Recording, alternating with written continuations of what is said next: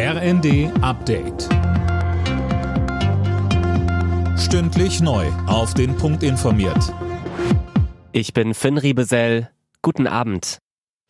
Ein Frieden in der Ukraine ist nicht in Sicht, sagt Bundespräsident Steinmeier. Und trotzdem sieht er Gründe, mit Zuversicht ins neue Jahr zu gehen. Mehr von Tim Britztrup. Ja, es sind raue Zeiten, sagt Steinmeier in seiner Weihnachtsansprache, die morgen Abend im Fernsehen läuft. Er lobt die Solidarität und Mitmenschlichkeit in Deutschland, dass auch wir vor allem die wirtschaftlichen Folgen des Krieges mittragen, weil uns das Schicksal der Ukraine nicht gleichgültig ist.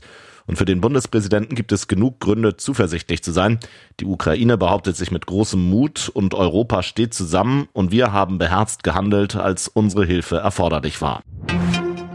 Wegen extremer Kälte gilt in weiten Teilen der USA weiter eine Unwetterwarnung. Nach den Schneestürmen haben kurz vor dem Weihnachtsfest über eine Million US-Bürger keinen Strom. Besonders der mittlere Westen und Osten des Landes ist betroffen.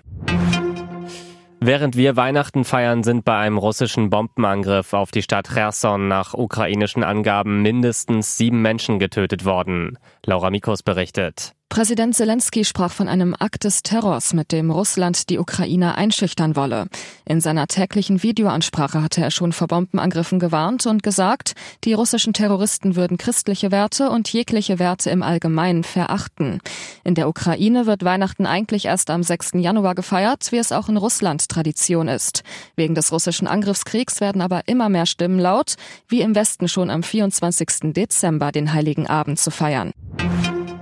Große Sorge um Fußballlegende Pelé. Der Gesundheitszustand des Brasilianers hat sich wieder verschlechtert. Bei Instagram postete seine Tochter ein Foto aus dem Krankenhaus mit den Worten, wir sind immer noch hier, noch eine Nacht zusammen.